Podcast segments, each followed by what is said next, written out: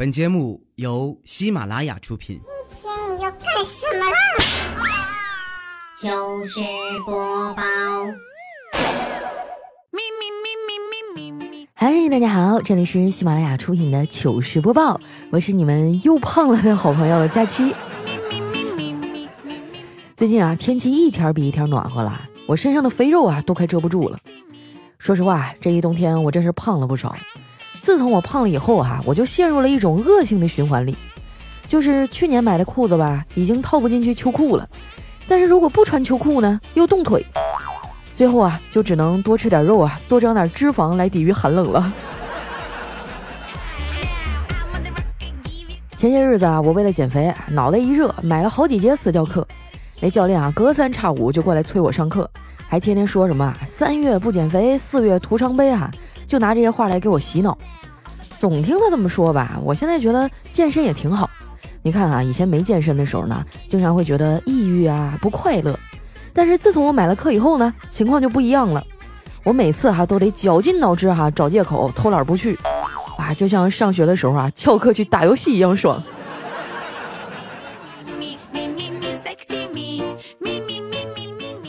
其实啊，我开始健身也有些年头了。以前刚流行的时候呢，我还挺爱去的。不过健身这东西还真得长期坚持才行。我有段时间呢，连着去了一个月，天天啊挥汗如雨的，结果呢一斤都没有瘦。后来那带我的教练都无奈了，他说：“老妹儿啊，你这种身材很特别呀。你看啊，你虽然热爱健身，但是毫无训练痕迹，挺牛逼呀。”你说这都啥教练哈？你不鼓励我也就算了，你还给我泼凉水，所以啊，我现在都不爱去健身房了。我觉得都赖他。虽然啊，我不咋爱去健身了，但是我每年呢还是会去办一张健身卡，因为啊，就算办完了卡，我从来都不去，对减肥也是有好处的。至少啊，那笔钱没有被我拿去买奶茶和炸鸡啊。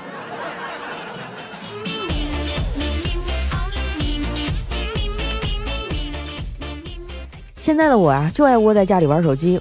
说到手机呢，这个智能手机普及以来啊，越来越多的人成为了手机控。科学家啊，隔三差五就做个研究啊，就抨击我们这些喜欢玩手机的人。前两天啊，他们又做了一个研究啊，研究出来说，如果一个人啊长时间的低头玩手机，那就会因为唾液分泌变少而导致口臭。你说这算啥研究啊？要解决这个问题很容易啊，你长时间低头不行，那就躺着玩呗。真的哈，我不骗你们哈，我、我的手机还有我的床，就是绝佳的三人组合，不接受任何反驳。说是在玩手机哈，其实我的手机呢，大部分时候就是个播放器。每天哈，我都会花大量的时间哈，在网上刷剧，看的多了呀，也多少明白一点这些编剧的套路啊。就比如说各个剧里啊，坏人的目的都是金钱和美女，而好人的目的呢，就是梦想和爱情。这明明说的就是一个东西嘛，但是放在不同的人设身上啊，好像就不一样了。近几年哈，好剧本也是越来越少了。那为了收视率哈，导演们就开始不停的翻拍经典。最近啊，《倚天屠龙记》又出新版了，拍了这么多版啊，我还是觉得零三年苏有朋的那版拍的最好，演技都在线，还都特别敬业。哎，你就拿演员徐锦江来说哈。别人演的金毛狮王谢逊呢，扮瞎子哈都是戴灰白色的美瞳，就只有他呀，整整翻了十多集的白眼儿。以前呢，我干啥都爱凑热闹哈，看电视剧都喜欢拉着别人一起看。直到我遇见了丸子哈，他是那种喜欢一边看哈一边讨论的人。从演广告开始哈，他那小嘴就叭叭的说个不停啊。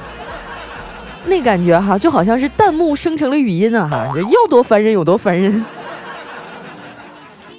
前几天哈，我跟他一起看了个新闻，他差点哈就跟里面的人打起来。新闻里报道说哈，很多美国人呢会把他们的旧衣服啊寄给非洲的穷人，挺好的一件事儿，对吧？丸子却觉得啊这件事完全没有意义。他还说，就美国人天天炸鸡汉堡那么吃，恨不得比我都胖，还把自己的旧衣服捐给非洲人。我还从来没有见过腰围三尺六的非洲人呢。你们说哈，他这管的多宽啊？我觉得这孩子啊，最近有点飘了，就好像喜马拉雅都快盛不下他了。那天哈，我路过他的工位，竟然发现啊，他在研究着跳槽。我跟你说，就他这样的哈，到哪儿都白扯。而且哈，这跳槽和跳槽呢还不一样。如果你资质平平哈，想要跳槽，那领导啊会给你描绘宏伟的蓝图，并且告诉你哈，他能帮你实现理想。但是哈，如果你资质出众，想要跳槽，那领导就会给你涨工资。其实哈，如果硬要从丸子的角度想呢，我也能理解他。干我们这行的，特别累，天天得二十四小时待命，工资呢也很一般。最近这几天啊，我们又开始频繁的加班了。前天啊，我改完稿子都半夜十一点了，肚子饿得咕噜咕噜直叫。我打开外卖软件啊，搜罗一下附近的吃的，然后叫了一份小龙虾。来送外卖的还是一个挺瘦的小哥哥，我看他手指头啊冻得通红啊，心里就有点不是滋味了，就随手把里面的那个热饮啊递给了他。我说：“哥呀，这么晚了还工作，你也挺不容易啊，喝口东西歇一会儿吧。”谁知道他把我的手还给推了回来，然后说：“哎，不用，妹子，你自己留着喝吧，我一个月啊赚两万多呢。”你们说我现在跳槽去送外卖还来得及吗？都说二零一九年啊是经济寒冬，很多公司都在裁员啊，搞得大家人心惶惶的，很多啊都开始提前做准备了。我有个闺蜜呢，也不知道从哪儿打探到的消息啊，说他们公司要裁员，她怕自己也被波及啊，就悄悄的包了一千块钱红包啊，塞给了他们主管。送完以后呢，还跑过来跟我们嘚瑟，说自己这一下可以高枕无忧了，还说自己前途无量，让我们多巴结巴结他。结果昨天。他的主管啊，先被公司给裁了。最近这一个月哈，朋友圈隔三差五就有人离职，搞得我也挺焦虑的。我发现啊，每个人缓解焦虑的方式都不一样。有的人呢喜欢去 K 歌，哎，有的人喜欢打游戏，而我啊就喜欢买买买。前两天不是三八妇女节嘛，各大商场都在打折，我就拉着丸子啊去逛街。逛第一家店哈，我就相中了一件大衣，一千多，哎，上身特别好看。我犹豫了半天啊，最后还是咬着牙买了下来，当场就穿上了。之后呢，我就美滋滋地上了公交车。那个车上啊，人特别多，丸子就站在我旁边啊，拿着煎饼果子在那啃，啊，弄得车厢里都是味儿。我刚想提醒他下车再吃，然后那司机啊，突然就狠踩了一脚刹车，他一个踉跄哈，就撞进了我的怀里，那煎饼果子啊，弄了我一身呢。我们俩对视了好几秒啊，他的眼泪都先下来了。还带着哭腔说：“佳琪姐，你你赔我煎饼果子。”我现在就想问问大家哈，你们工作的地方还招人吗？这个助理我不想要了哈，谁要谁拿走啊！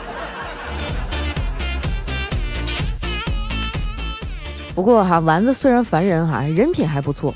我们这个圈子里哈，杂七杂八的人太多了。我和丸子呢有一个共同的朋友，也是公司同事。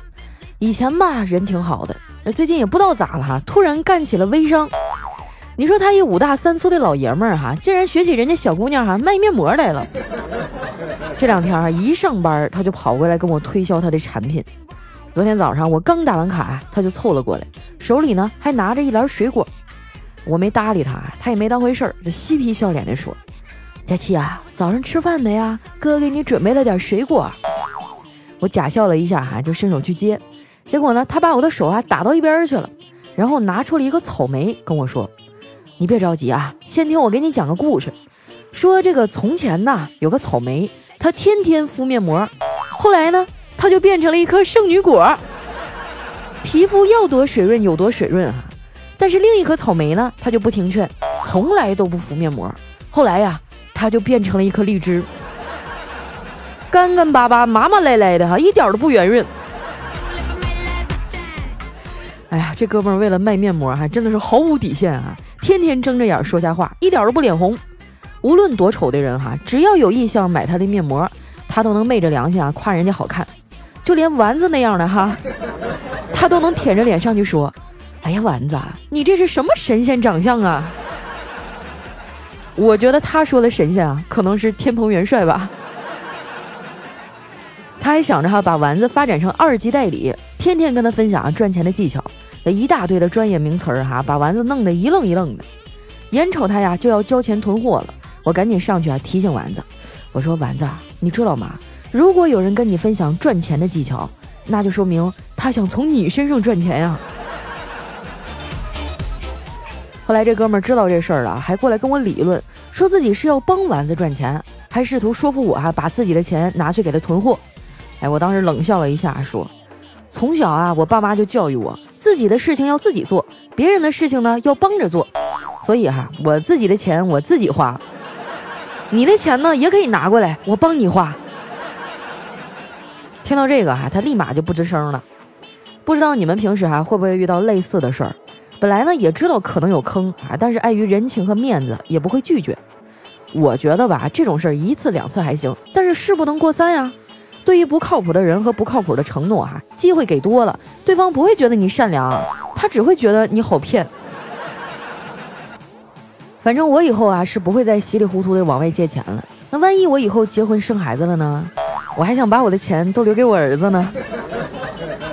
哎，每次说到生孩子哈，我内心就特别矛盾。我这个人吧，特别喜欢小孩儿，但是养活孩子啊，真的是太烦了，天天到哪儿啊都得带着他，一不留神就跑没了。昨天我去超市买东西啊，就听到广播里问说谁家丢了小孩儿啊？那孩子在服务台，让去认领。那前前后后播了好几遍，我当时心想，哪个家长心这么大啊？孩子都丢了也不着急。我正犯嘀咕呢，旁边一女的啊抻了一下她老公的袖子，说：“哎，咱先别去领啊，趁现在有人看孩子，先去买点菜。”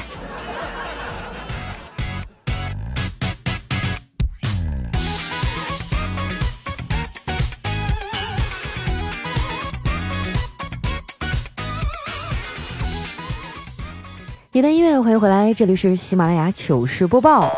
呃，最近又要出差了哈，所以这段时间更新可能会比较飘忽，但是没关系啊。如果你们想念我的话，可以关注我的新浪微博主播佳期。在三月十八号的下午呢，我会开一场视频直播哈，你们也可以过来检验一下哈，看看我过完年胖没胖。到时候我会分享一下我的行程哈，大家可以提前的关注一下新浪微博或公众微信哈，主播佳期是佳期如梦的佳期。如果有什么想对我说的话呀，或者好玩的段子呢，可以留在我们节目下方的留言区哈。首先这一位呢叫幽兰浅夏，他说赵二丫，我诅咒你早日找到对象，越来越漂亮，工资越来越多，想吃啥吃啥，想喝啥喝啥。（ 括号听说夸完佳期夸丸子啊能上热评，那就祝丸子能吃遍所有好吃的，干吃不胖。）啊！我说你这条留言怎么在第一位呢？一定是丸子动了手脚。下面呢叫尹姑娘六六，她说今天和男朋友通话一小时了，突然问他你叫什么来着？他说我姓老，名公。然后我就脱口而出老公，然后他就笑了。佳琪，我喜马拉雅就听你，你就读我一次呗，谢谢你啦。你说你还是人吗？啊，这大半夜的。孤独寂寞冷的深夜，你就这么虐我？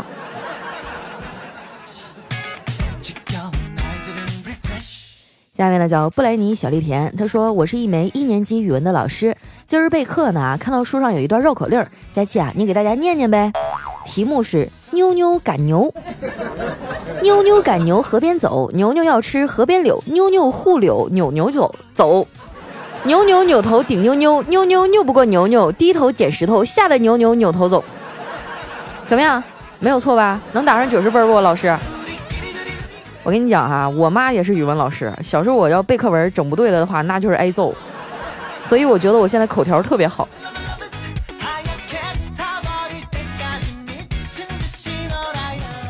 下面呢叫安吉拉月宝贝儿哈，她说我是一个苏州的大学狗，家在内蒙古。离家千里来上学，总是感觉很孤独，又面临着申研。每当我觉得焦虑和压力大的时候呢，就打开喜马拉雅来找你，听着你的声音，瞬间就感觉轻松愉快了，好像感受到了离家不远、来自北方的热乎气儿。对我来说啊，佳琪不像是一个隔着网络遥远的主播，更像是我身边一个亲近温暖的姐姐。二零一九年，希望你脱单暴富，也希望我好好学习，取得满意的成绩，申研好运，加油啊，佳琪姐！往后余生，我会一直在你身边。只要你还在播，我就还在听。哎呀，你放心哈，只要我一天不实现财务自由啊，我就一天要做下去，估计得做到八十来岁。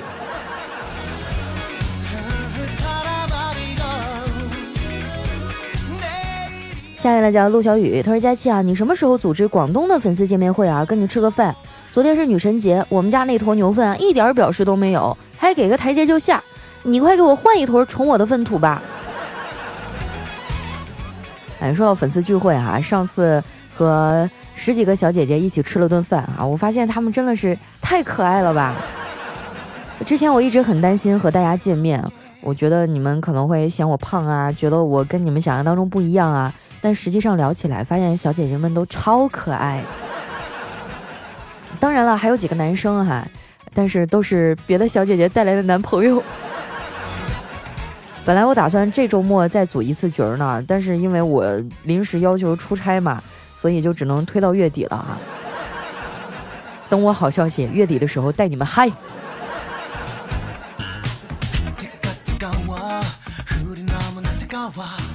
下面呢叫何所冬暖，他说佳期啊，谢谢你。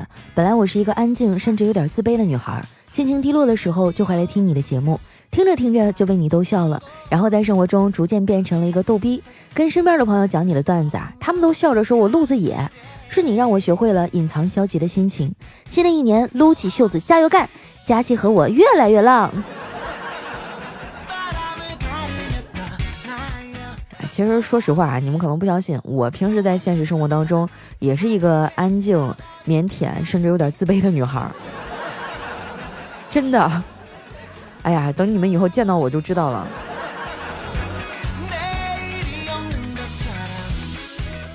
下面的叫善善晚，他说佳期啊，明天准备搬家，还有两周就要办婚礼了，我竟然发烧了，已经烧了两天了，去医院查血，说是病毒性感冒，怎么一点预兆都没有啊？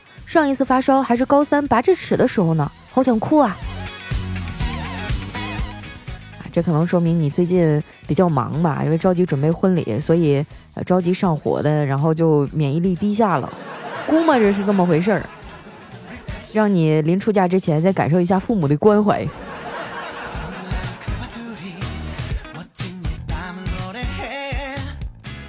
下面呢叫 Free Bird 哈，他说今天在车里呢等老公买羊肉串，突然开过来一辆大货车，车没熄火就停下来，然后下来一个小哥哥，我想着啊可能是吃面啥的哈，但怎么没停好车呢？后来啊我才发现那小哥哥从中国体育彩票的大门口走出来，我就忍不住笑了出来啊，看着越开越远的车影，对呀，生活再艰难，梦还是要做的呀。哎，我真的我就从来不买彩票，因为。我觉得指着中彩票，那还不如指着我们领导哪天突然就想开了给我涨工资呢，好像后者的概率还要大一点。下面呢叫雪琴 Snow 哈，他说大学的一个室友啊，他的对象怀孕了，在得到消息的第二天早上啊，我见他一个人愁眉苦脸，默默的待在卫生间抽着烟，看得出啊他的心思很重。我就走过去安慰他，我说：“你别愁眉苦脸的啊，咱们现在还在上学，打掉吧，这样对你们都好。”我室友啊用惊讶的眼神看着我说：“我愁的不是这个，我是在想给小孩起什么名字好。” 看着没有哈，人家这明显就是奔着结婚去了，挺好啊。但是还是不建议学生们在上学期间怀孕哈。我觉得你们还没有步入社会，还没有成为一个合格的父母的这样一个。呃，怎么说呢？心理素质还有物质条件啊，这个就当个笑话听一听哈。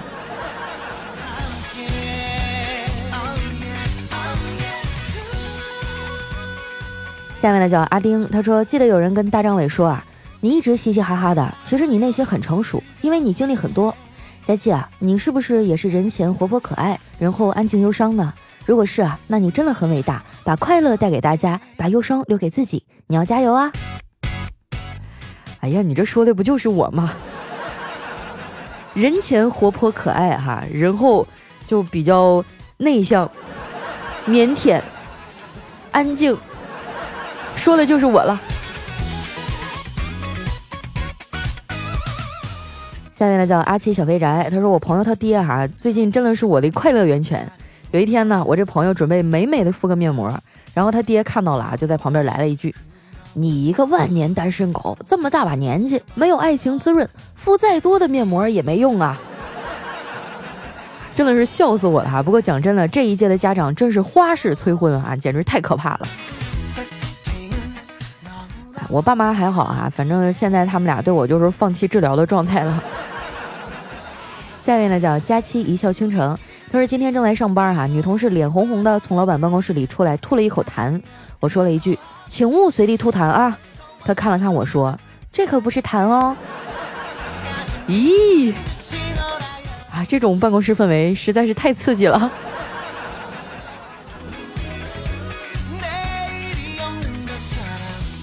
下面呢叫大花碗扣个大花活蛤蟆，他说：“祝所有男士哈三八节快乐！一。”虽然你不是女生，但属于女性用品。二，虽然你不是母亲，但是却让很多女士做了母亲。三，虽然你不是妇女，却让大多数女孩变成了妇女，并得到快乐。你作为全国妇女的床上用品，辛苦啦！说的好像还真不错哈，男人就是女人的日用品。下面呢叫佳期的陆墨哈，他说。男朋友站在我家门口，还对我说道：“我们交往了这么久，今天就要见你家长了。我要向你坦白一件事儿。其实当年在学校的时候，是我花了五十块钱收买了门卫保安，让他对进门的校花登记留电话。结果阴差阳错，保安把那个电话给写错了。我一直以为你是校花，后来通过了解，我渐渐的爱上了你。”我抱着男朋友啊，淡定的说：“哎呀。”以后都是一家人了，一会儿见到我爸，可别保安保安的叫了啊！哎呀，这是城里透露深啊！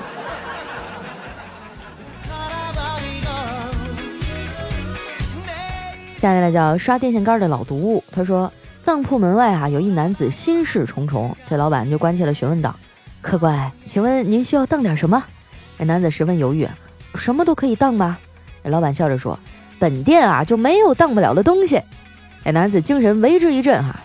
当山峰没有棱角的时候，当河水不再流，当世界停住日夜不分，当天地万物化为虚有。开个价吧，老板。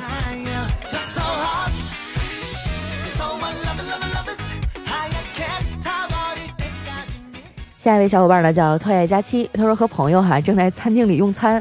他准备从包里拿纸巾擦嘴，结果一不小心啊，竟然掏出来一块卫生巾，而且呢，他还没有察觉。我发现以后啊，就赶紧把卫生巾抢了过来，但是朋友啊却不明状况，冲着我大叫了起来。然后一个男服务生啊冲了过来，拦住朋友说：“小姐，你不能在这里换呐！”遇到这种状况真的很尴尬啊！我有一次就是开会的时候不小心卫生巾就掉出来了，后来我愣是没敢弯腰捡。就装作那片儿是小黑带来的。来看一下我们的最后一位哈，叫破晓残月。他说，去年清明啊，一家人去上坟，大姑家十七岁的表弟啊，突然抽抽了两下，然后低沉的笑了两声，说道：“都来了，还算你们有点良心。”紧接着啊，快速的蹲下，拿起贡品就吃。二姑家十五岁的表妹啊当场就吓哭了，大姑父啊率先反应过来，上去就是一鞭腿两耳光。我至今依然记得哈，那年清明细雨纷纷啊，大姑父愣是拦着哈，上去劝那众亲戚。啊，这么一说好吓人啊！但愿是个恶作剧哈。